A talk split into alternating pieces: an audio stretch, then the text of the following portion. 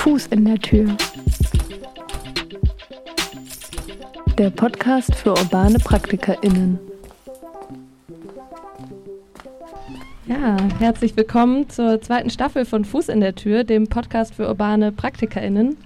Nach den ersten sechs Ausgaben, die wir im Studio des THF-Radios aufgezeichnet haben, gehen wir jetzt raus in die Stadt und rein in die Projekte. Also wir setzen den Fuß für weitere sechs Folgen von unserem Podcast quasi ins Feld und ähm, besuchen Projekte vor Ort und wollen herausfinden, wie urbane Praxis eigentlich praktiziert wird.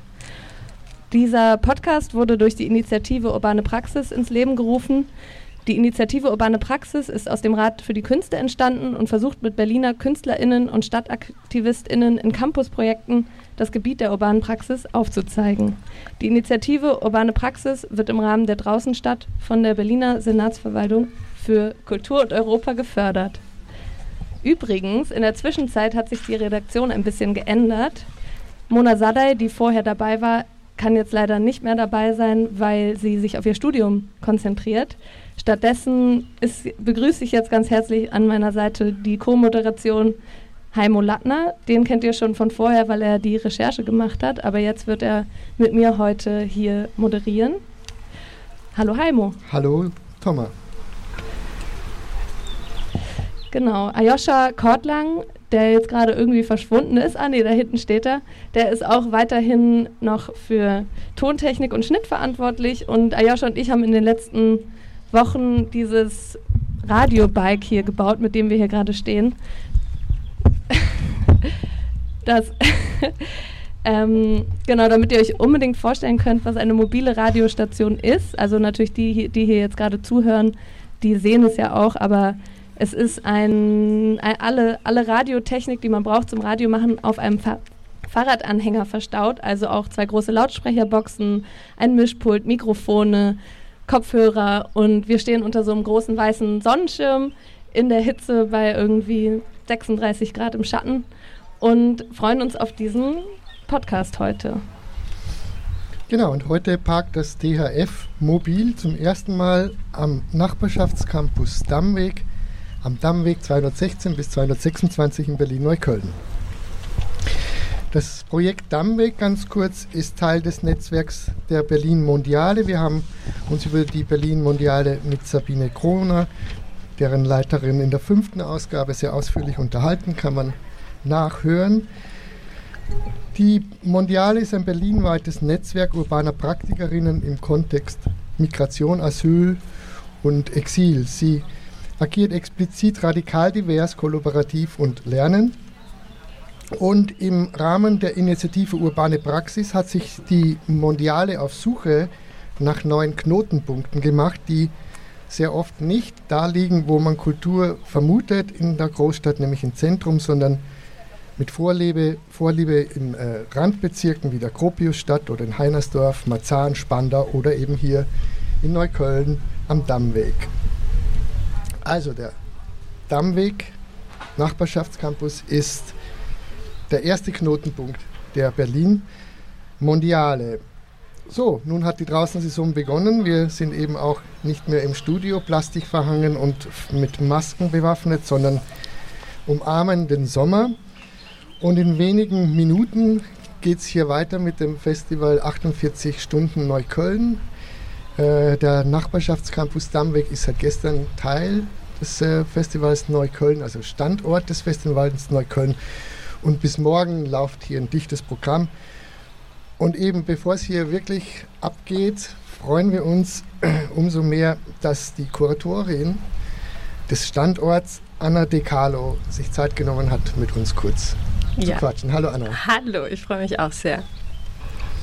Ja, Anna, also kurz zu dir als äh, Person. Du hast Theater- und Literaturwissenschaften studiert, arbeitest als Regisseurin, Kuratorin und Dozentin für politische Aktionskunst. Klingt super. Wo kann man politische Aktionskunst studieren? Also als ich studiert habe, da konnte man das noch nicht studieren. Das hat sich so mit der Zeit entwickelt. Aber mein großes Anliegen war eigentlich immer so aus diesen, so wie ich es immer gerne beschreibe, den klaustrophobischen Gucklöchern des Theaters rauszukommen und so dezentrale Kunstorte zu schaffen und zu suchen und auch den öffentlichen Raum äh, zu bespielen und in einen anderen Kontakt mit den Menschen zu kommen als äh, ganz klassisch beim Theater, wo man ja auch so eine Aufteilung hat. Die Bühne ist erleuchtet, der Zuschauerinnenraum ist dunkel. Ähm, das würde ich gerne verlassen dass quasi die Zuschauerinnen auch erleuchtet werden und mitgestalten zur Mitgestalterin eines Theaterstücks, einer Performance und im übertragenen Sinn auch der Gesellschaft werden. Also ich versuche mit Mitteln der Kunst Ges Gesellschaft mitzugestalten. Genau, und das äh, passiert ja hier am Dammweg äh, aktuell und äh, hoffentlich äh, potenziell auch langfristiger. Wie bist du denn eigentlich äh, zu der Mondiale bzw. zu diesem Projekt am Dammweg gestoßen? Äh, bei der Mondiale bin ich jetzt schon seit fünf, sechs Jahren.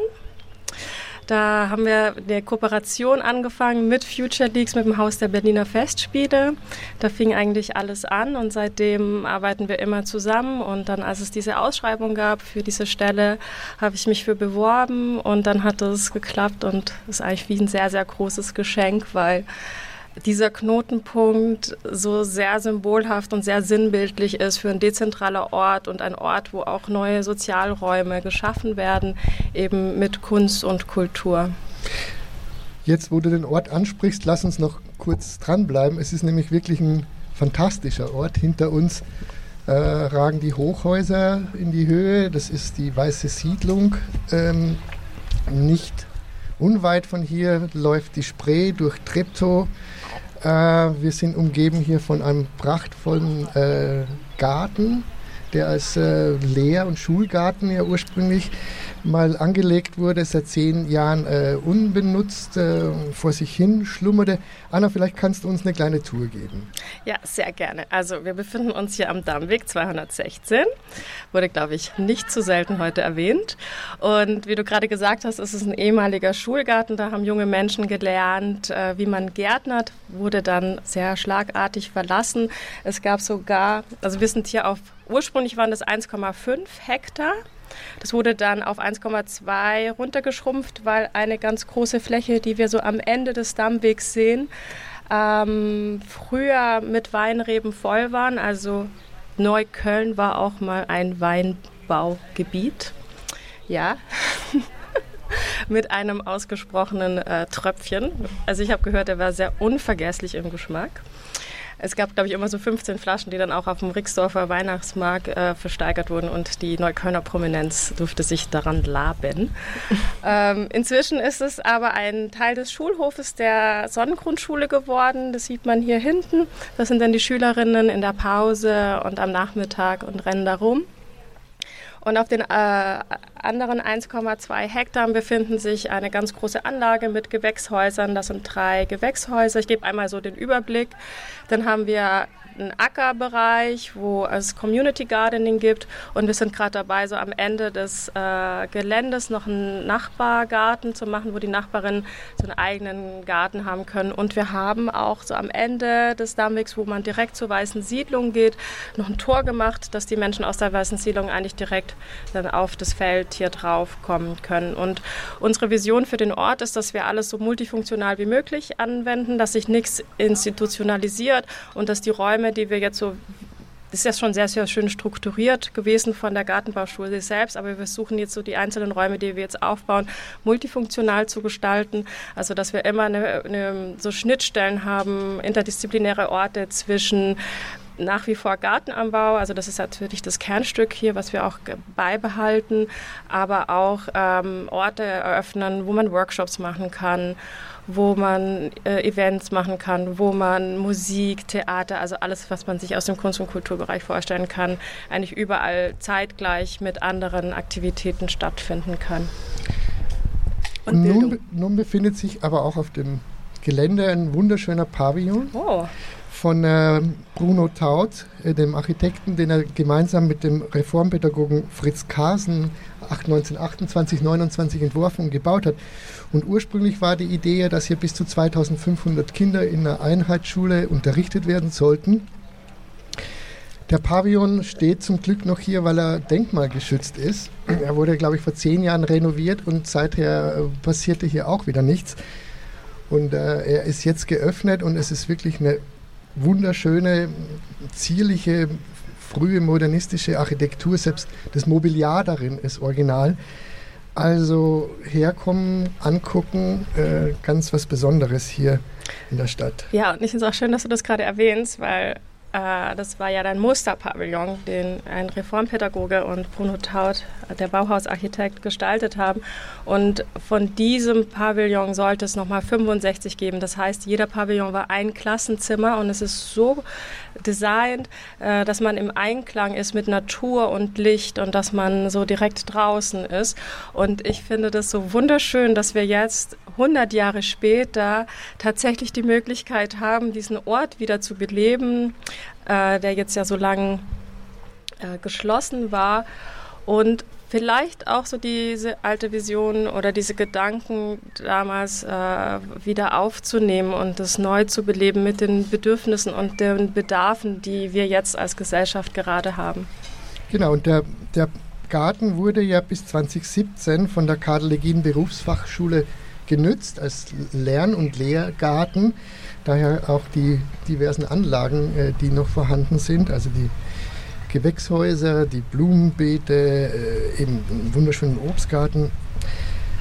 Ja, also ähm, ja. richtig. Und da, dann wurde das Ding geschlossen. Man hat es sich da irgendwie umstrukturiert an der Schule und heute stehen wir da, wo wir sind, nämlich hoffentlich irgendwie an einem Neuanfang. Ja, ja und ähm, unser Podcast heißt ja Fuß in der Tür. Aha. Und da interessiert uns natürlich immer ganz brennend, wie ihr hier den Fuß in die Tür bekommen habt. Und der Nachbarschaftscampus Dammweg ist ein Projekt des Kulturnetzwerks Neukölln e.V., koordiniert durch die Berlin Mondiale in Kooperation mit S27, der Schlesischen 27, Kunst und Bildung und im Gartenverein in Gründung. Huch. Ja. Die, diese im Gartengruppe, die steht gerade hinter dir und ja. baut gerade Schirme auf, ah, ja. die auch ein paar Aktionen machen. Das ist das Kollektiv, was hier diese ganzen Gärten pflegt und mit den NachbarInnen zusammen gestaltet. Ja, ich habe sie jetzt gerade nochmal alle aufgezählt, damit wir niemanden vergessen, wer hier dabei ist. Aber wie habt ihr mit dieser Gruppe den Fuß in die Tür bekommen. Ja, ich denke, ihr werdet gleich auch nochmal mit Sabine Kroner sprechen. Das ist die Leiterin von der Berlin Mondiale. Sie äh, war die, quasi die Vorkämpferin dieses Ortes. Sie hat drei Jahre lang sehr hartnäckig, mit viel Geduld und mit viel Elan hier für diesen Ort gekämpft. Ähm, und am Anfang des Jahres äh, hatten wir dann das große Glück, dass dann Sabine und Issa und unsere Kolleginnen den Schlüssel überreicht bekommen haben. Aber das wäre, glaube ich, nochmal eine gute Frage für Sabine, mit der ihr gleich sprecht für gleich. Das ähm, ist ein guter Hinweis, das merken wir uns.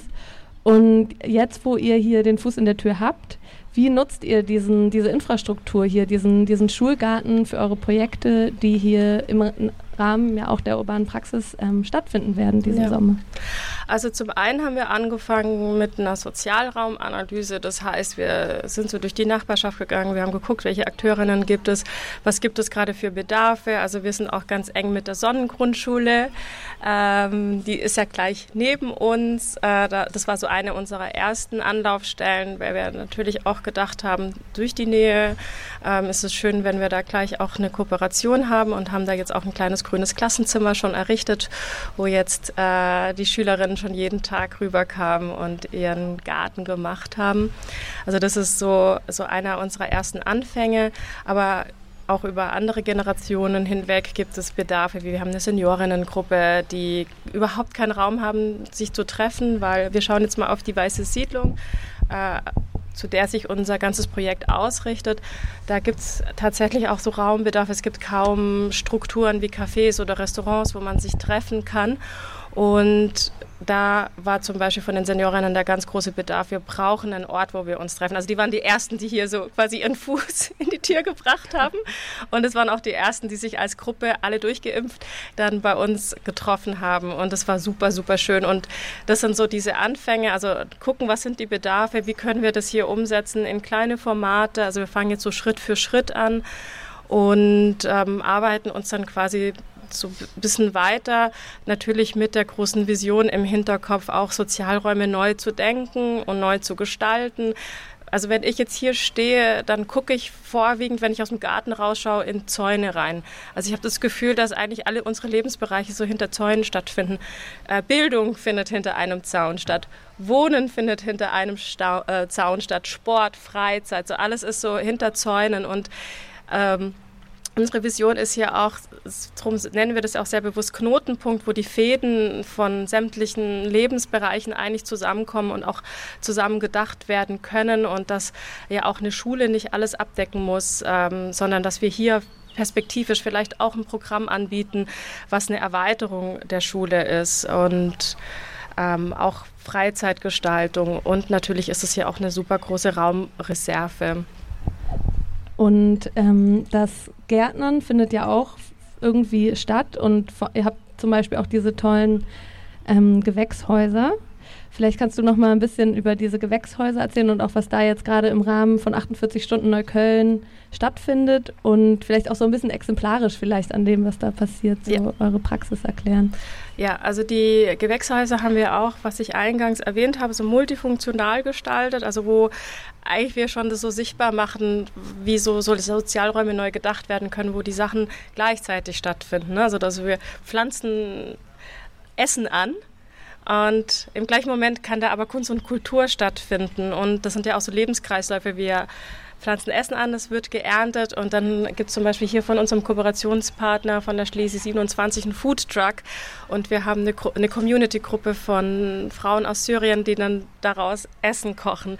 Also, dass diese ganzen Lebensprozesse eigentlich sehr stark miteinander so in Verbindung sein können. Und wir haben die Gewächshäuser natürlich mit dem ursprünglichen Sinn von Gemüse anpflanzen beibehalten, aber auch so jetzt ähm, ausgestattet, dass wir zum Beispiel eine Community-Fläche haben, wo man sich treffen kann, auch im Winter.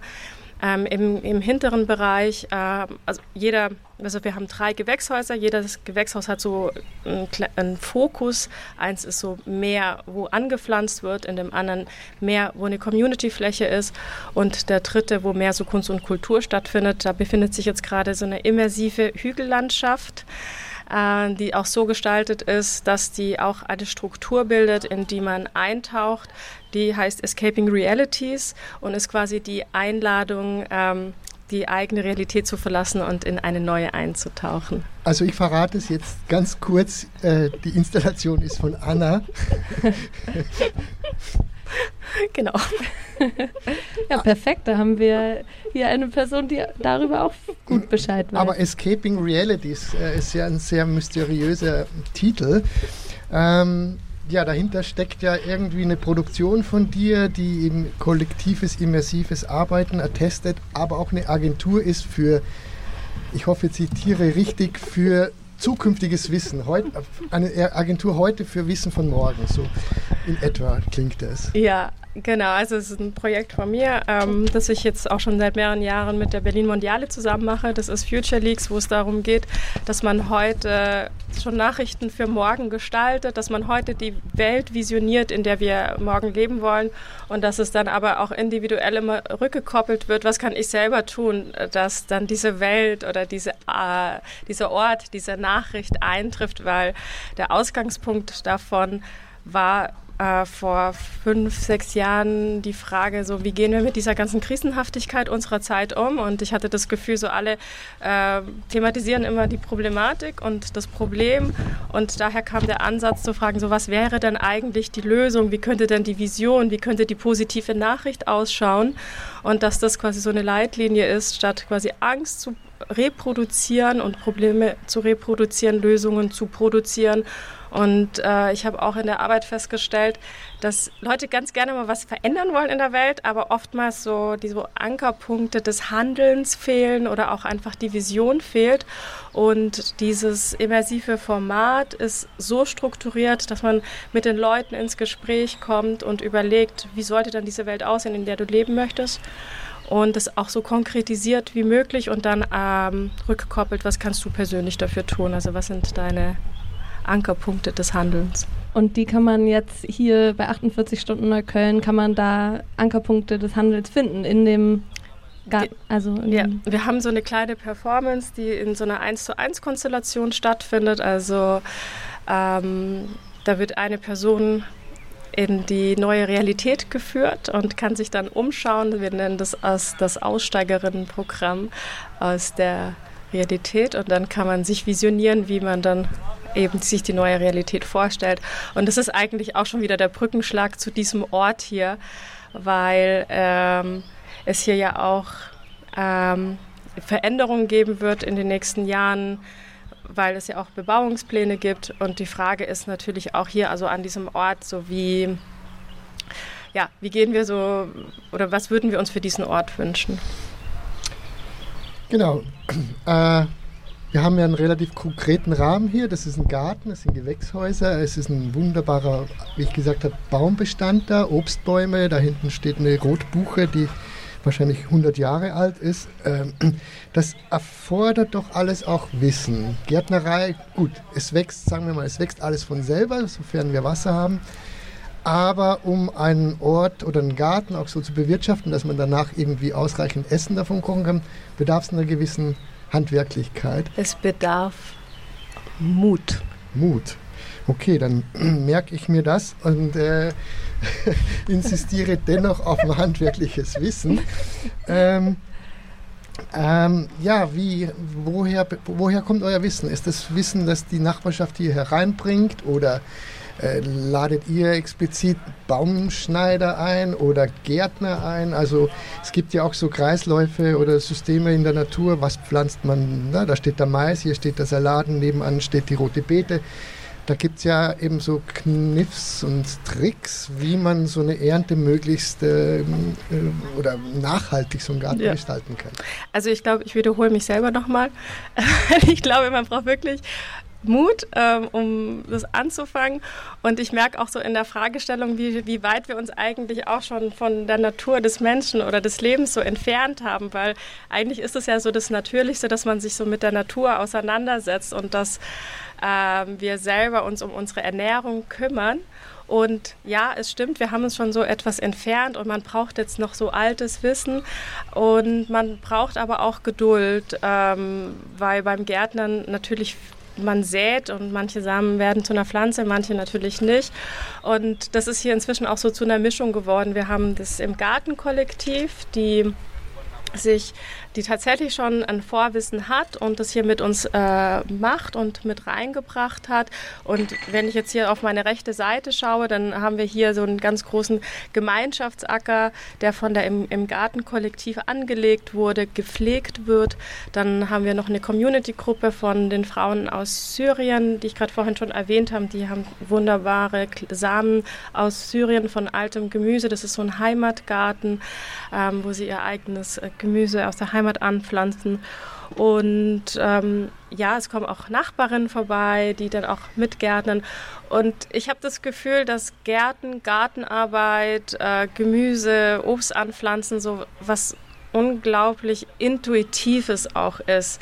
Also selbst wenn ich so mir anschaue, wie die Kinder dann von der Sonnengrundschule rüberkommen mit der Schubkarre, mit der Schaufel und der Hacke, obwohl man es nicht gelernt hat, man weiß irgendwie intuitiv, was was das so ist oder auf was es ankommt und wenn es dann auch nur eine, eine, Pflanze gießen ist. Ja, ich finde, Gärtnern tut auch wahnsinnig gut, weil man danach auch immer so ein Gefühl hat, dass es ja, dass man richtig was geschafft hat und dass man irgendwie auch was mit Sinn gemacht hat. Ne? Und wir gucken hier auch auf so richtig leckere Salatköpfe. Hier, die, da läuft mir schon das Wasser im Mund zusammen. Aber über Mut und Intuition hinaus bedarf es natürlich Wasser. Also da, darum kommen wir nicht beim Gärtnern. Das können wir nicht mit Mut und äh, Ambitionen kompensieren. Äh, und das wird ja bekanntlichermaßen immer kostbarer und immer knapper. Äh, woher, woher bezieht ihr denn das Wasser hier für eure äh, immerhin äh, eineinhalb, äh, eineinhalb Fußballfelder große Anlage. Ist das Trinkwasser, ist das Quellwasser, äh, Brunnenwasser oder ja. mehrere, eine Kombination aus mehreren Systemen? Ja, genau. Also wir sammeln zum einen Regenwasser, dann haben wir eine Pumpe zum Grundwasser und hinter den Gewächshäusern äh, wenn wir da hinschauen, haben wir diese ganz großen Betonsilos, wo auch ähm, das Regenwasser gesammelt wird was von den Dächern der Gewächshäuser kommt. Aber es ist ein total wichtiges Thema und ich glaube, dieses Thema bringt halt auch wieder ein anderes wichtiges Thema mit, mit dem wir uns, glaube ich, als Gesellschaft intensiv beschäftigen müssen, was wir mit unserem ganzen Stadtbau machen. Also wie sehr wir unsere Böden versiegeln äh, wie sehr wir so eine ökologische Diversität, wie wir sie zum Beispiel hier vorfinden, teilweise dann ersticken unter irgendwelchen Betonpflastern, äh, weil wir einfach noch mehr, teilweise total raumineffizient äh, bauen. Äh, dass wir eben eigentlich eine ganz große Ressource dadurch eigentlich äh, vernichten und dazu beitragen, dass sich die Städte noch mehr erwärmen und es noch mehr so auf die, auf die Grundwasserreserven geht. Ja, nun ist ja dieses geplante Tesla-Werk, von dem wahrscheinlich fast alle schon mal gehört haben. Ich habe es nachgesehen. Das liegt äh, nicht mal 20 äh, Kilometer Luftlinie von hier entfernt. Und an diesem Tesla-Werk fließt ein kleiner Fluss, also so klein ist der gar nicht, das ist die Müggelspree. Die kommt da vom Oder-Spree-Kanal, schlängelt sich dann durch so Naturschutzgebiete zischt dann, äh, plätschert dann an diesem Tesla vorbei. Dort wird das Grundwasser entnommen, enorm, enorme Mengen. Also ich weiß jetzt die Kubikmeterzahlen nicht, aber es entspricht, äh, der Wasserverbrauch des, dieses Werks entspricht einer Kleinstadt mit 40.000 Einwohnern. Dann fließt diese Müggelspree heute noch weiter, kommt dann irgendwann in den Müggelsee und kommt dann hier irgendwo über die Dame, genau hier unten wieder in die Spree rein. Und es ist in irgendeiner Weise, ich kann es mir nicht anders vorstellen, auch für den Wasser, Wasserspiegel der Spree hier in der Stadt zuständig. Mhm. Und das ganze Ding wird jetzt versiegelt. Also so viel zu die Stadt wächst und wie gehen wir mit, mit, äh, wie gehen wir mit unseren Ressourcen um. Mhm. Und ja, klar, die Debatte ist jetzt oder der Diskurs ist jetzt, äh, was ist jetzt, äh, was hat Vorrang und äh, wie weit geht Wirtschaft und was ist erträglich und was opfern wir oder was können wir dafür aufgeben. Aber ich glaube, dass dieses Wasserthema auch gerade vielleicht hier in dieser Gegend durch dieses kleine Rinnsal, das ich jetzt beschrieben habe, durch die Spree, also was sage ich Rinnsal, das ist ein Fluss, das ist die alte Spree, dass das durchaus auch Auswirkungen auf unsere Stadt haben wird. Hm. Ja. Ähm, ja, Anna, danke für das Gespräch. Wir haben jetzt schon ungefähr eine halbe Stunde hier gesprochen. Vielleicht möchtest du zum Abschluss noch mal so einen kleinen Ausblick geben, was hier den Sommer über noch passieren wird am, am Nachbarschaftscampus Dammweg. Und ja, wir freuen uns auf jeden Fall auf den Sommer. Hier kann man es gut aushalten, trotz Hitze. Ja. Äh, genau, jetzt dieses Wochenende natürlich hier ein Festival mit 16 Produktionen, die gleichzeitig über drei Tage hinweg stattfinden auf diesen 1,2 Hektar. Und das ist ja auch heute unsere offizielle Eröffnung hier von diesem Ort, also diese Auftaktveranstaltung für den Dammweg. Und in den nächsten Wochen werden wir uns auf das Sommerprogramm konzentrieren, auch ähm, in der, im Gespräch mit der Sonnengrundschule und den Anwohnerinnen von hier und werden das noch so ausarbeiten da Angebote machen für die Kinder, die eben nicht in, äh, in den Genuss kommen, in Urlaub zu fahren und hier Angebote machen und dann auch noch kleine Kunst- und Kultursachen am Wochenende. Genau, da wird es jetzt alles, was jetzt halt möglich ist in dieser speziellen Zeit, werden wir jetzt ausloten, gucken, ähm, auf was die Leute hier auch Lust haben und es dann entsprechend umsetzen. Und äh, wie kann man erfahren von Veranstaltungen, die hier stattfinden? Über, also wir sind auch im äh, Gespräch oder im Kontakt mit dem Quartiersmanagement. Da gibt es jeden Monat einen Flyer, sodass die Anwohnerinnen auch direkt die Informationen haben. Dann natürlich über Social Media von der Berlin Mondiale und unserem Kooperationspartner der Schlesi 27. Genau. Okay, ja, ich glaube, das ist wichtig nochmal zu ähm, erwähnen, weil ich auch manchmal schon Dammweg, äh, Nachbarschaftscampus eingegeben habe, aber man findet es dann quasi über diese anderen Kanäle. Ja, und den Hinweis sich, haben wir aufgenommen. kann sich dann darüber informieren. Cool. Cool, Dankeschön. Ja.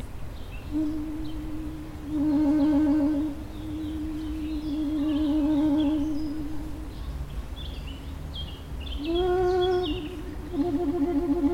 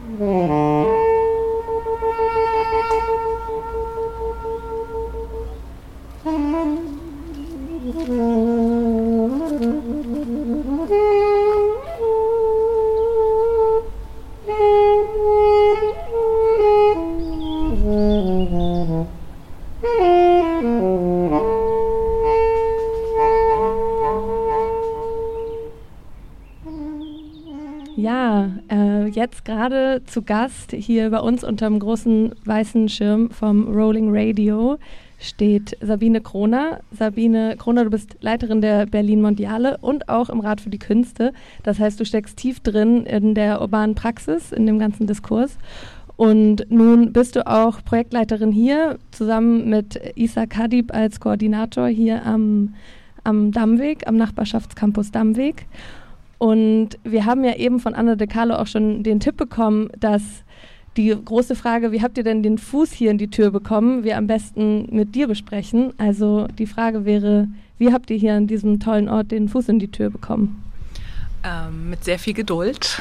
Wir haben äh, einen Tipp bekommen, dass es diesen Ort hier gibt, beziehungsweise dass dieser Ort leer steht und brach steht und äh, sind dann hergefahren äh, in einer kleinen äh, Interessentengruppe von Praktikerinnen und äh, haben einen Blick erstmal über den Zaun geschmissen, weil wir natürlich keinen Schlüssel hatten und haben dann rausgefunden, wem gehört eigentlich dieser Garten, ähm, gibt es eine Möglichkeit der Zwischennutzung ähm, und das hat eine Weile gedauert. Das äh, war dann das Land Berlin und das war aber klar, dass der Garten, ähm, der aufgegeben worden ist von dem Oberstufenzentrum, äh, übertragen werden soll an den Bezirk Neukölln. Und dann haben wir uns einfach durch die ganzen Ebenen ähm, durchtelefoniert und äh, dafür geworben, uns doch den Schlüssel zu geben. Und das hat sehr lange gedauert. Das hat insgesamt ungefähr drei Jahre gedauert.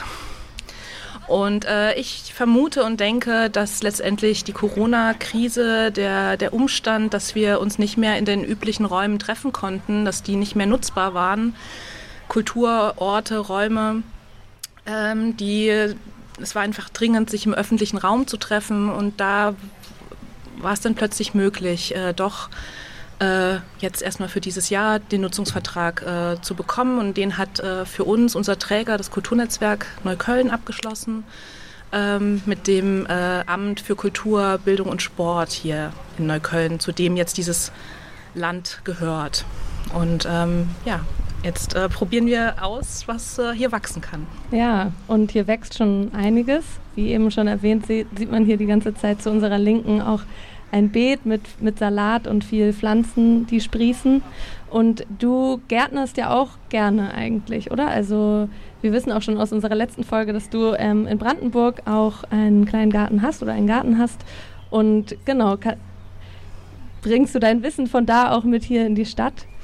Ähm, mein Wissen ist ja immer bei mir. Ähm, natürlich bringe ich es mit, aber ähm, hier, äh, was wir hier sehen an den Beeten, äh, hat für uns äh, die Gruppe im Garten gestaltet äh, und dort ihr Wissen und ihre Kompetenzen einfließen lassen.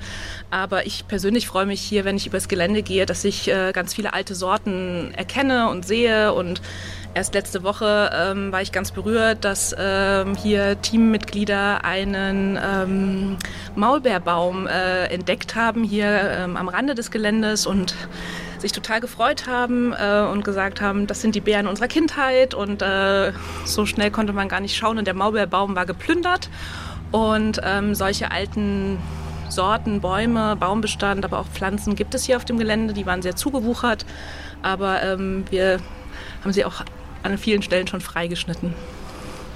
Hm, tatsächlich freigeschnitten und manche auch wirklich schon, ich habe gesehen, ein Apfelbaum wunderbar geschnitten. Also, ja. also wirklich ganz toll gepflegt. Aber nochmal zurück zum, zum Grundstück. Also ihr habt einen Nutzungsvertrag mit der BIM, also mit der Berliner Immobilien, äh, mit dem Berliner Immobilienmanagement oder mhm. nee?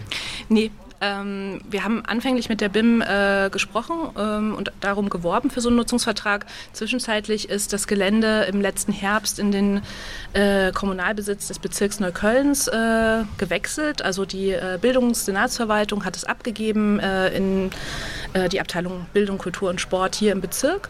Ähm, und dort haben wir dann äh, mit der Stadträtin, mit der Kulturamtsleitung äh, einfach dafür geworben, doch bitte diesen Garten aufschließen zu dürfen für die Nachbarschaft, für Neukölln, aber auch für ein stadtweites Netzwerk, was wir mit der Mondiale ja mitbringen. Und ähm, in der Pandemie, in der wir ja immer noch sind, einfach dieses draußen zu ermöglichen. Ähm, Begegnungen, Kultur, Kunst für die Schule, Naturerfahrungen, äh, schien uns hier einfach prädestiniert dafür, das umsetzen zu können.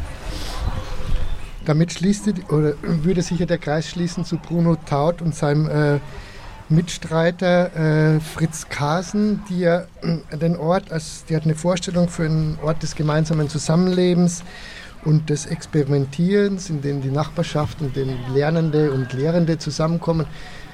Äh, inwieweit ist denn über diesen Zeitraum 2021 hinaus sowas überhaupt denkbar? Ähm, es gibt hier ähm, äh, Bebauungspläne, die aus einer ähm, Sozialinfrastruktur, Raumanalyse her resultieren, beziehungsweise äh, ganz platt gesagt aus einem enormen Bedarf, den die Weiße Siedlung, die wir hier hinter uns sehen, hat.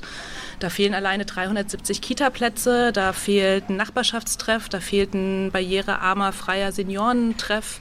Und diese Siedlung hat, äh, ist in den letzten Jahren enorm gewachsen. Es ist eine sehr junge Siedlung, da leben 4500 Menschen, die Hälfte davon ist unter 18. Ähm, und ähm, da gibt es einen enormen Bedarf an Räumen. Und äh, dadurch, dass das hier Bezirksland ist, wäre es ja eine Möglichkeit oder diese Raum, diesen Raumbedarf hier unterzubringen.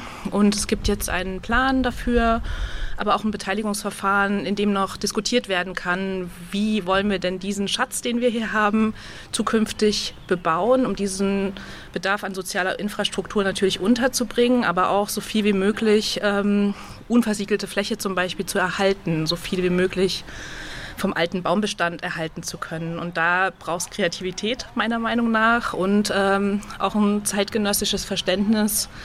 Wie wollen wir Bildung mit zeitgenössischen Fragen wie Klima, Umwelt äh, kombinieren? Und da schließt sich dann auch wieder der Kreis zu Taut, der ja hinter uns diesen Pavillon als Musterpavillon angelegt hat, wo ganz klar erkennbar ist, man hat einen Schulraum im Drin, aber die Pädagogik führt ganz klar nach draußen.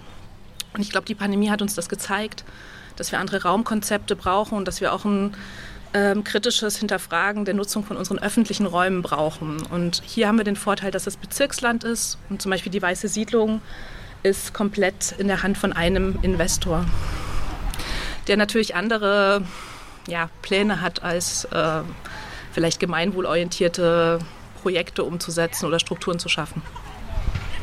Ja, ähm, danke für diese ganzen Informationen. Mich würde jetzt auch noch interessieren, inwiefern du, weil es ja in diesem Podcast auch um, also es ist ja ein Podcast für urbane PraktikerInnen und wie man diese Praxis, die hier gemacht wird, also dieses Gärtnern, aber gleichzeitig auch Kunst und Kultur, die geschaffen wird, inwiefern das sich in die urbane Praxis eingliedert?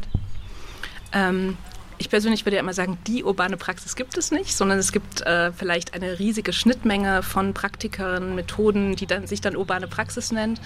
Ähm, ich denke, ähm, hier ist es ein gutes Beispiel dafür, äh, eine Brache, die es im Land Berlin durchaus noch gibt, ähm, zu identifizieren und erstmal äh, durch eine Zwischennutzung ähm, wieder einer Öffentlichkeit zur Verfügung zu stellen und zu öffnen und äh, darüber hinaus äh, vielleicht auch mit Projekten ähm, zeitgenössische Fragen zu verhandeln. Also äh, wie wollen wir zusammenkommen, wie wollen wir ähm, jetzt hier gibt es noch keine Fahrradwerkstatt, aber wie wollen wir Upcycling machen, wie wollen wir ähm, einfach äh, vorangehen und ähm, die dann auch in eine moderne Stadtentwicklung vielleicht einfließen zu lassen. Es muss jetzt nicht unbedingt an dem konkreten Ort sein, aber das, äh, ähm, denke ich, trägt sich dann in die ganze Stadt. Also es ist einfach so ein ähm, gutes Beispiel auch für einen Verhandlungsort. Ähm, und wir können, glaube ich, nur verhandeln, wenn wir Orte haben, wo wir uns auch begegnen und Fragen stellen können und die gemeinsam beantworten.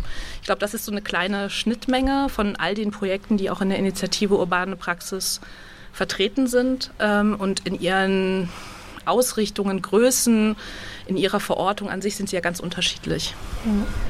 Und wenn ich es richtig verstanden habe, dann ist jetzt dieser Nachbarschaftscampus hier noch für das bis Ende des Jahres 2021 quasi zu besuchen. Also kann man hier vorbeikommen.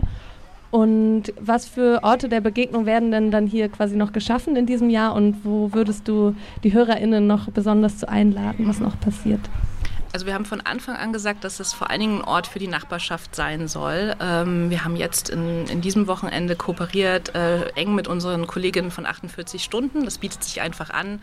Wir alle gehören zum Kulturnetzwerk Neukölln und natürlich äh, gehört zu Neukölln auch eine große Community an KünstlerInnen. Also die, die sind einfach da und auch Künstlerinnen suchen Räume, brauchen Platz. Ähm, äh, ich denke, jetzt nach dem, nach dem Festival wird es einfach weitergehen, äh, mit der Schule zu kooperieren, äh, mit dem Sunshine Inn zu kooperieren, äh, mit dem QM, mit dem Quartiersmanagement, aber auch mit den Seniorinnen, die sich zum Beispiel äh, ein Kiezbingo gewünscht haben und ein regelmäßiges Kiezbingo ähm, etablieren wollen.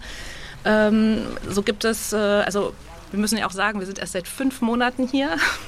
ähm, und es sieht schon richtig, richtig super aus. Also genau, und wir haben schon ganz viele Menschen kennengelernt und äh, führen viele Gespräche ähm, und sind so hin und her gerissen zwischen ähm, es nicht zu schnell in eine bestimmte Richtung zu entwickeln. Andererseits haben wir jetzt erstmal nur diese befristete Perspektive bis Ende des Jahres.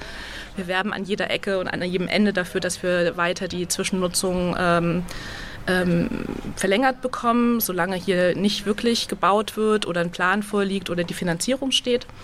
Und äh, da bin ich vorsichtig zuversichtlich. Und es würde mich einfach sehr freuen, wenn wir auch über 21 hinaus hier noch eine Weile bleiben können. Ja, danke schön für das Gespräch, Gerne. Sabine. Und wir sehen dich ja hier bestimmt auch noch ein bisschen äh, rumlaufen den ganzen Tag äh, bei der äh, also bei der Feier hier bei 48 Stunden nach Köln und äh, freuen uns auch noch auf weitere GästInnen, mit denen wir heute hier sprechen können. Ja, danke euch für danke das Gespräch. Dir. Dankeschön.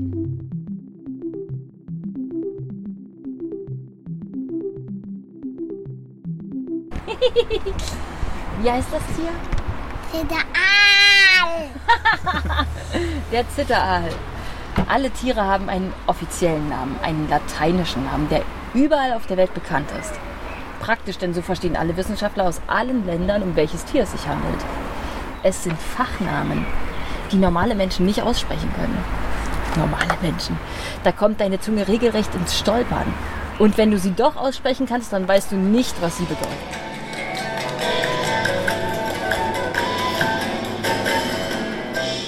Wir sitzen hier in einem ganz äh, wunderbaren Baumhaus, gebaut von Issa, von äh, der Berlin-Mondiale und zwei anderen KollegInnen, deren Namen ich leider nicht weiß.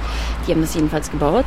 Und es riecht ganz toll nach äh, Wald und man hört die Straße. Wir sind am Dammweg 216 in Berlin. Ich weiß gar nicht, ist es Britz oder ist es... Ich glaube, es ist Neukölln. Ja, genau, es ist an der Grenze irgendwie, ne? Berlin-Neukölln. Und ähm, ja, ich hat, wurde gefragt, ob ich für Kinder was machen kann und ich hatte total Lust, hier im Baumhaus zu lesen. Ähm, und dachte, es ist schön, mal nicht von Menschen zu erzählen, sondern von Tieren, mit denen wir zusammenleben und von denen wir auch lernen können oder denen wir vielleicht auch besser zusammenleben sollten und so. Aber es ist auch gar nicht so moralisch und bildungsmäßig. Wir lesen einfach und malen. Der Bombardierkäfer. Ein drei Käse hoch ist es. Ein Tierchen auf sechs dünnen Beinen.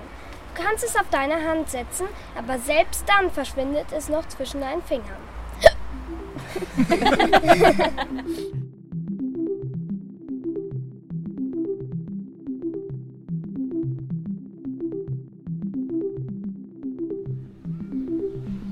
Ja, wir sind zurück wieder bei Fuß in der Tür am Nachbarschaftscampus Dammweg. Wir haben hier gerade eine Person direkt aus der Nachbarschaft eingefangen, und zwar Herr Bicak Cioglu. Und Sie sind Grundschullehrer hier in der Sonnengrundschule, die genau angrenzt an das Ge Gelände dieses Gartens.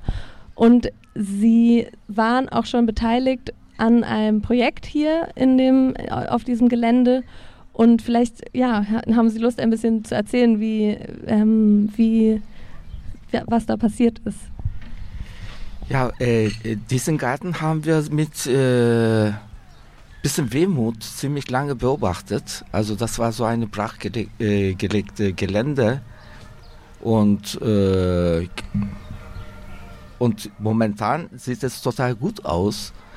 Und unsere Kinder hatten auch äh, viel Interesse dran, in dem Garten etwas zu machen. Und ein Kollege von mir, Herr, Witte, hat äh, den ersten Kontakt hergestellt zu Anna und der anderen äh, Mitgliedern der Gruppe. Und meine Klasse mit 3D war ich auch mit dabei. Und die Kinder waren plötzlich total still und bis auf einige. und sie haben äh, mit Enthusiasmus äh, alles gemacht. Die Blumen gegossen, sie haben Setzlinge äh, gemacht, eingesetzt und solche Sachen. Und äh, jeden Mittwoch wollten sie unbedingt möglichst früh hierher kommen. Manchmal hatten wir Klassenarbeiten oder Tests oder Unterricht. Das konnten wir nicht. Dann waren sie sehr traurig. Ja. Und das ist ein sehr schöner Ausgleich natürlich zu dem Schulalltag. Ja, das glaube ich. Und Sie, man sieht hier auch, dass der Schulhof der Grundschule quasi mhm. direkt angrenzt ja. an das Gelände und da konnten Sie, haben Sie ja gerade schon gesehen, auch vorher immer schon so ein bisschen durch den Zaun durchgucken, was hier passiert ist. Wie, wie sah das denn vorher aus, bevor hier der Nachbarschaftscampus war? Also zum Beispiel äh, äh, dieses Gewächshaus war total heruntergekommen und war, äh, waren viele Scheiben äh, eingeschlagen und sah wie Müllhalde aus eigentlich. Kann man sich wirklich Jahrelang nicht mehr vorstellen. haben wir geguckt und ja. danach plötzlich kamen junge Leute und sie haben angefangen, etwas zu machen. Natürlich äh, haben wir das auch gemerkt, registriert und wie gesagt, also mein Kollege hat äh, den ersten Kontakt hergestellt und hat uns auch gefragt, ob wir Lust hätten mitzumachen und einige Klassen haben mitgemacht. Und wir haben gerade angefangen, also wir haben noch einiges äh, vor uns. Und vorhin haben Sie mir schon im Vorgespräch erzählt, dass hier ein Beet entstanden ist. Ja, äh, das ist von Herrn Witte, von äh, Sechsklässlern ist es entstanden, 6b. Äh, Und hinter diesem, diesem, Gewächshaus, hinter Ihnen, äh, sieht man das. Äh, wenn, da muss man ein bisschen näher kommen. Das ist äh, in der Form einer Sonne angelegt. Also angelehnt zur Sonnengrundschule. Jetzt haben wir erfahren, dass äh, es Pläne gibt von der Stadt oder vom, vom Bezirk hier äh, in absehbarer Zeit das Gelände hm, zu entwickeln für eine Sporthalle eventuell ja. oder für Kindergärten. Was würden Sie sich wünschen? Äh, äh natürlich, wie äh, erwähnt wurde, wie es erwähnt wurde, ist hier eine äh, Gegend mit vielen jungen Menschen. Und da fehlen Kita-Plätze, und unsere Schule ist eine kleine Schule und unsere Sportmöglichkeiten sind sehr begrenzt momentan. Wir haben nur ein Gebäude und das alte Gebäude ist im Bau. Also uns fehlen äh, Räumlichkeiten und Möglichkeiten, äh, was wir den Kindern anbieten können. Also die sozialen Einrichtungen sind äh, gar nicht vorhanden in, in dieser Gegend mit so vielen äh, jungen Leuten. Und das wäre eine gute Idee. Natürlich will man diese grüne Oase nicht verlieren. Das sollte äh, hinein integriert sein, meiner kann, Meinung nach. Man kann ja auch im Grünen Sport betreiben. Ja klar, natürlich, natürlich, aber immer haben wir nicht so Sommer und äh, 37 Grad oder so. Ja. Also Sie sehen so eine Mischnutzung aus. Ja, äh, Mischnutzung Nutzung, äh, wäre für mich äh, die bessere Lösung. Ja. Aber diese äh, grüne Fläche will man natürlich nicht verlieren. Ja, und vor allem, weil ja so ein grünes Klassenzimmer auch, wie Sie schon gesagt haben, ja. den, den SchülerInnen total gut gefällt und die ja. sofort ähm, hier mit den Gießkannen rumlaufen und die Setzlinge einpflanzen, was ja auch sehr viel ja. lehrt. Mhm. Mit Anna habe ich äh, vorhin gesprochen, also vielleicht machen wir auch äh, für den Sommer mit Theater, mit äh, Vorlesungen, mit Puppentheater vielleicht oder mit Übernachtungen, Zelten und so weiter und so fort. Also das es gibt so viele Möglichkeiten, den Kindern die Freizeit mit Kultur und mit äh, Beschäftigung äh, näher zu bringen.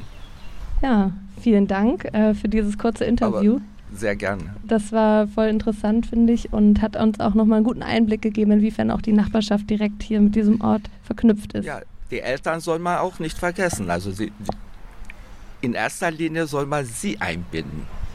Dann geht es viel leichter. Dankeschön. Gerne. Tschüss.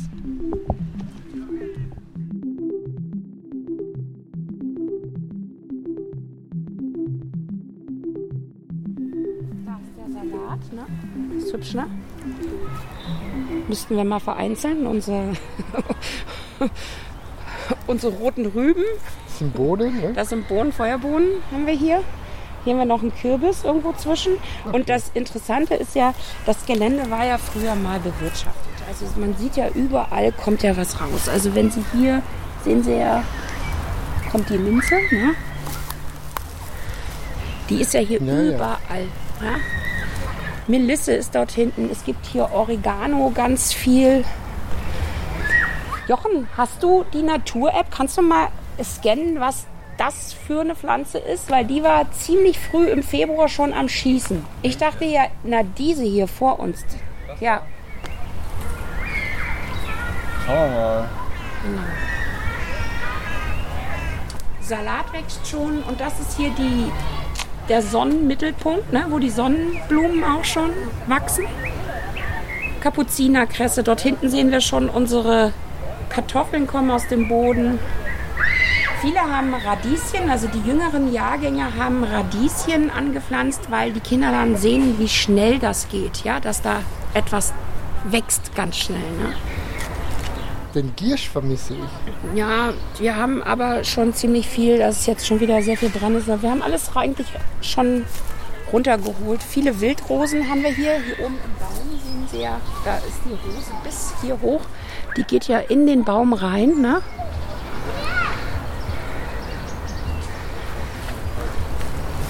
Genau.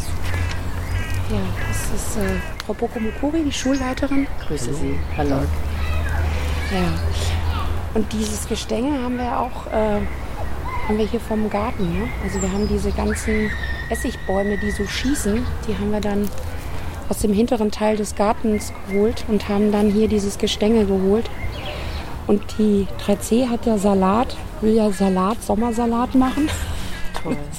ist tatsächlich schon was gekommen, ne? Und wir werden so viel Kürbis haben. Also, Das befürchte ich auch. das heißt, ne? wir machen dann im Herbst ein Kürbisfest. Ganz super. Sag mal, wo ist denn unsere Eingangstür? Ah, die Eingangstür ist dort Muss ich mir hinten. mal ganz kurz angucken. Ja, da haben wir unsere Verbindungstür geschaffen. Genau, hier wächst auch noch mal, hier soll so ein rankendes Zippi entstehen. Du musst da entlang.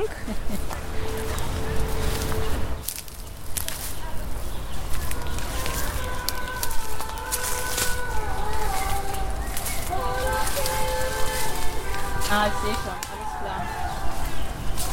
Ja. Okay. Das ist unsere direkte Verbindung. Das heißt, wir brauchen nicht über die Straße. Genau, wir können halt mal schnell einfach mal hier rein, das ist toll. Und hier ist halt auch ganz viel Oregano. Ne? Das ist nicht. Wo ist denn der? Das ist schon wieder. Hier ist er.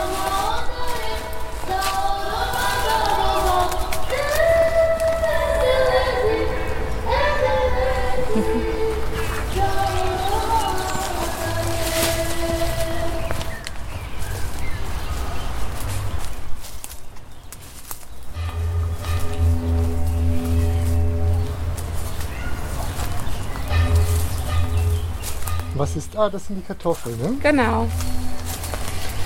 Und wie machen Sie es mit dem Wasser? Ähm, das kommt aus den Regenton also aus den Regentonnen von den Nachbarn hier.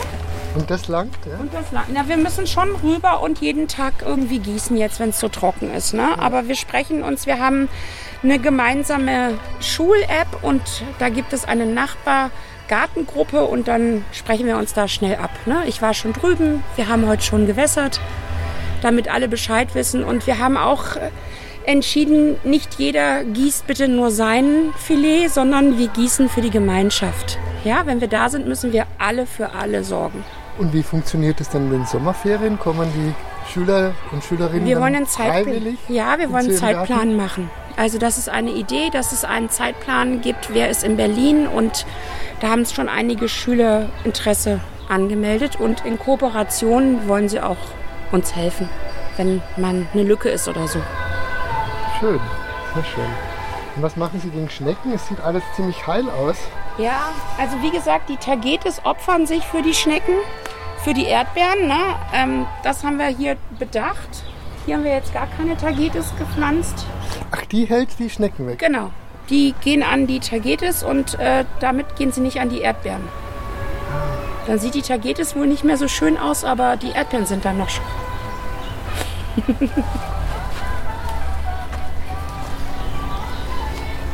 ja, es ist halt alles am Entstehen und es ist das erste Mal alles sehr spontan entstanden und hat vielleicht auch noch nicht so viel Struktur, aber es muss ja nicht alles so strebergartenmäßig sein. Ne?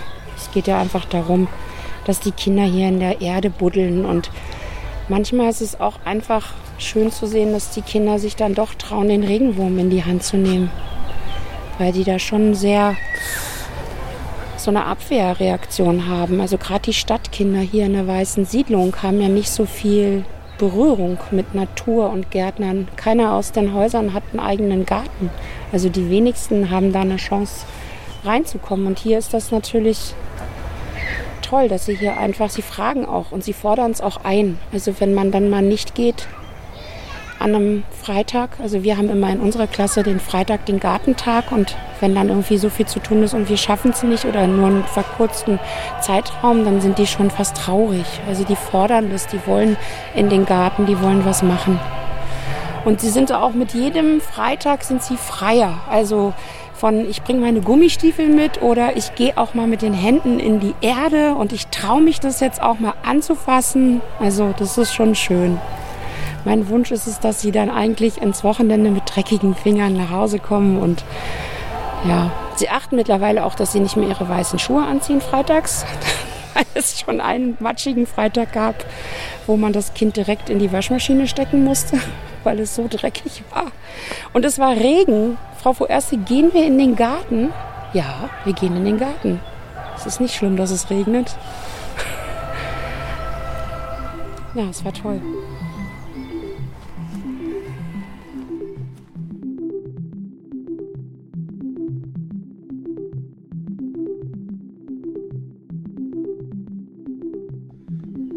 Ja, wir sind hier wieder mit der rollenden Radiostation und Fuß in der Tür beim Nachbarschaftscampus Dammweg und stehen hier gerade mit Isa Khatib. Khatib. Richtig. Und wir ähm, freuen uns, dass du kurz Zeit für uns hast, weil gleich geht es nämlich schon weiter mit der Jam-Session. Deswegen haben wir mal kurz fünf Minuten, um mit dir zu sprechen. Du bist hier eigentlich zuständig für Netzwerk und Infrastruktur. Und ja, wie, wie sieht denn so das Tagesgeschäft aus hier ähm, am Nachbarschaftscampus? Jetzt ist es ein bisschen entspannter, ähm, aber seit Januar bin ich nur damit beschäftigt, tatsächlich den Ort hier mit aufzubauen, sicherzustellen und auch Leute hierher zu holen, im, ob in eine Gartengruppe oder Künstlerinnen oder Nachbarn und zu vernetzen und die Leute hierher zu holen. Mein Tag ist beschäftigt, ist voll und ähm, ja, viel zu tun. Es gibt noch viel zu tun hier. Ja. Und wie sind so eure Organisationsstrukturen hier vor Ort? Also ich persönlich bin ich zwei Tage hier der Woche. Wir haben allerdings fünf andere Standorte, die wir betreuen müssen und auch mit aufbauen. Ähm, zwei davon haben wir vom Scratch aufgebaut, also wirklich komplett. Ähm, und andere Ko Kooperationen haben wir einfach nur mitgemacht oder einfach dazu gebaut. Ähm, und daher bin ich relativ äh, un oft unterwegs. Ja. Das heißt, du bist nicht nur der Koordinator der Infrastruktur, äh, wie sagt man, Manager dieses Campus-Projektes hier, sondern du bist äh, in, über die Mondiale oder mit der Mondiale in allen Knotenpunkten, die in diesem Jahr hier bespielt und entstehen, wenn beteiligt. Genau. Im letzten Jahr hatte ich den Auftrag bekommen, Orte zu suchen und zu finden und Kooperationen zu starten. Und da bin ich einfach unterwegs gewesen und habe diese tolle Orte alle gefunden. Und Ah. genau. Ah.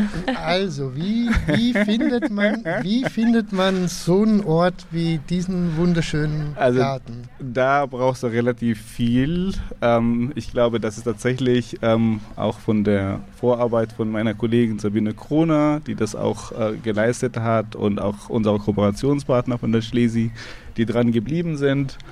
Aber für alle anderen Standorten war es einfach Glückssache. Und ich glaube, obwohl Corona die Pandemie und schrecklich war, aber hat super geholfen, dass die Leute was Neues wagen und das auch ein Risiko eingehen und zu sagen, lass uns draußen was machen. Und ich bin sehr dankbar zum Beispiel für die evangelische Kirchenkirche, die zum Beispiel gesagt haben, okay, wir haben die Fläche, nehmt die, baut was drauf. Andere Kolleginnen wie die Zukunftswerkstatt in Heinersdorf oder ähm, die offene Werkstatt am Lutherplatz waren super offen, die gesagt haben, okay, wir sind dabei, wir haben den Ort, ihr holt das Programm, wir kooperieren zusammen. Und ich glaube, man muss da einfach nur rumfragen in der Stadt.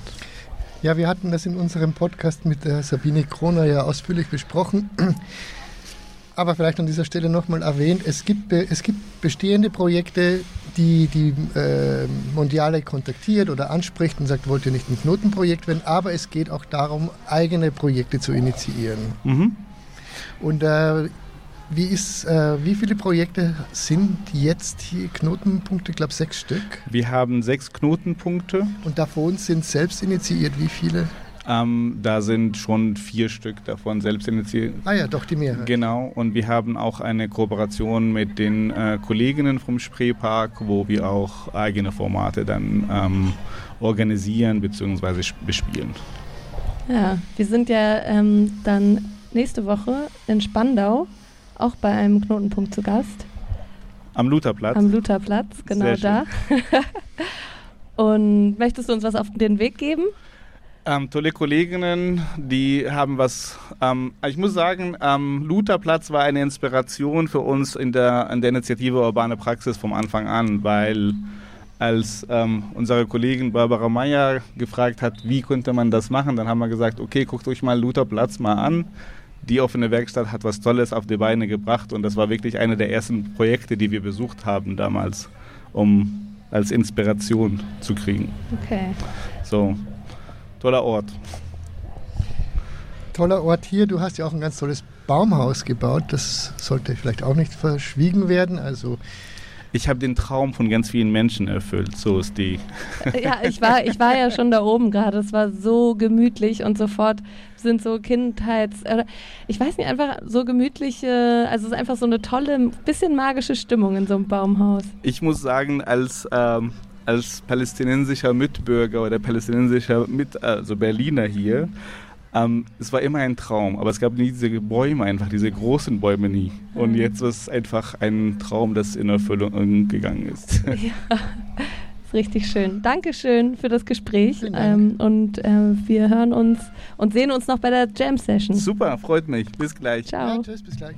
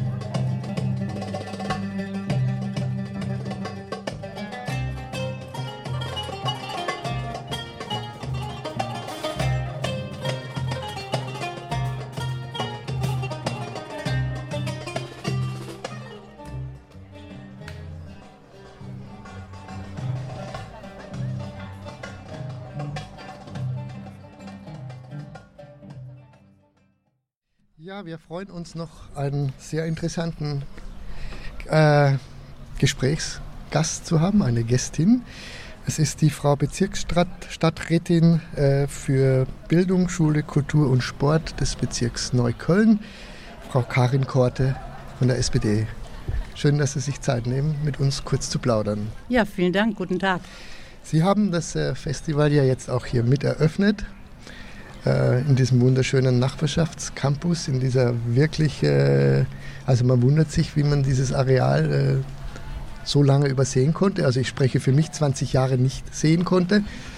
Ähm, und Sie sind ja qua Amtes auch äh, involviert in, in, in die Geschichte und die Zukunft dieses Ortes.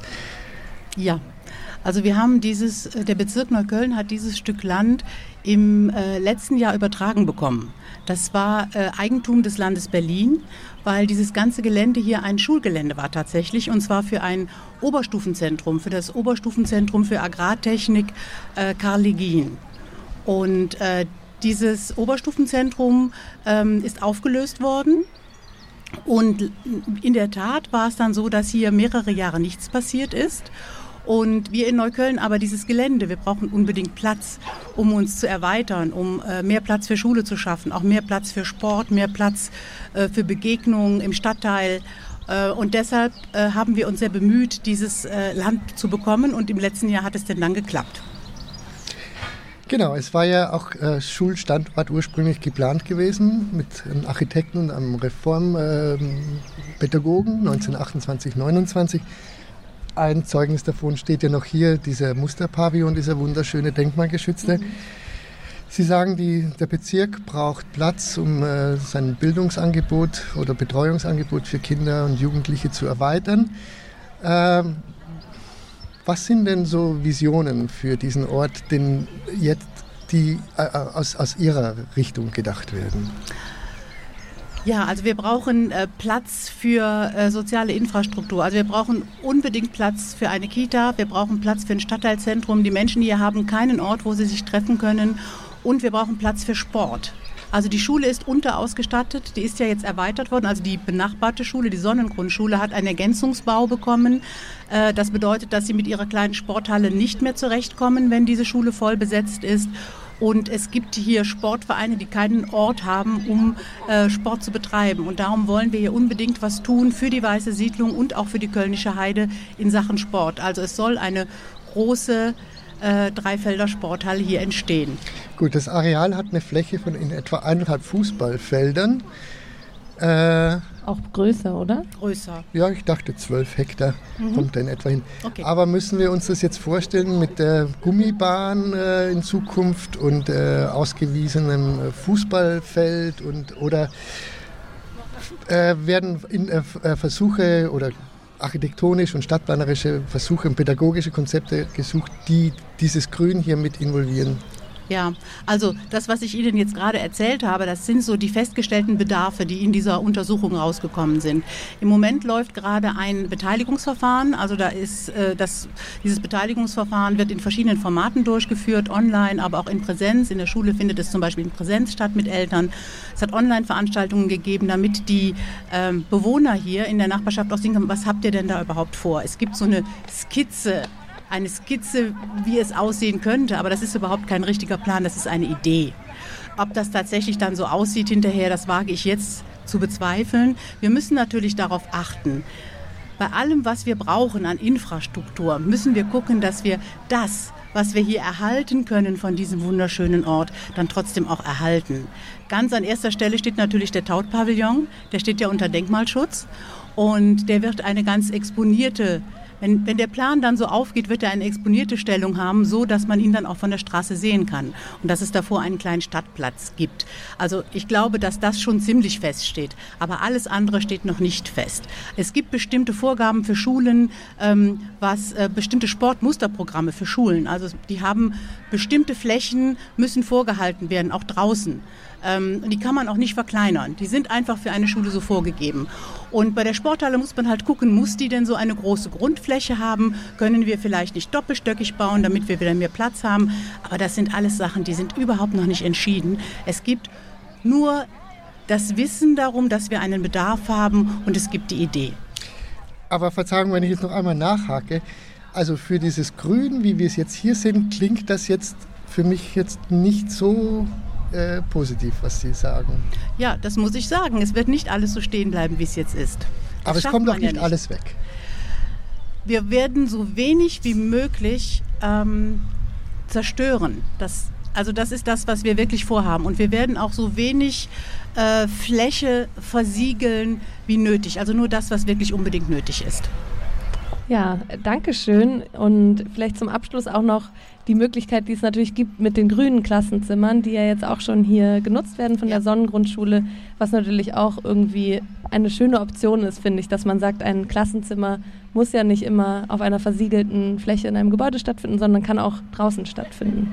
Ja, das stimmt. Also ich freue mich sehr, dass die Sonnengrundschule hier so tolle Nachbarn hat, dass die hier jetzt ganz neue Möglichkeiten erproben können. Und zum Schluss möchte ich noch sagen, ähm, das ist ja eine Zwischennutzung und wir wissen auch noch nicht, wie lange sie dauert. Also das kann schon noch ein paar Jahre so sein. Also man muss jetzt noch nicht so traurig sein. Und wir haben auch fest vor mit diesen guten Partnern, die wir haben. Also unser Kooperationspartner ist ja das Kulturnetzwerk Neukölln.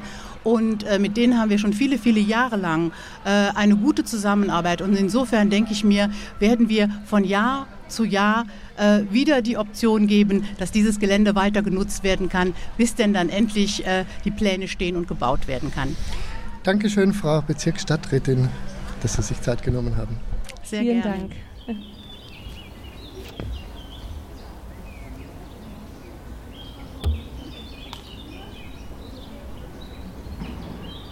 Ja, mit diesem Ausblick in die Zukunft verabschieden wir uns für heute aus dem Nachbarschaftscampus Dammweg, einem Knotenpunkt der Urbanpraxis 2021. In der nächsten Sendung melden wir uns dann vom Lutherplatz in Spandau. Wir bedanken uns fürs Zuhören und bis zum nächsten Mal.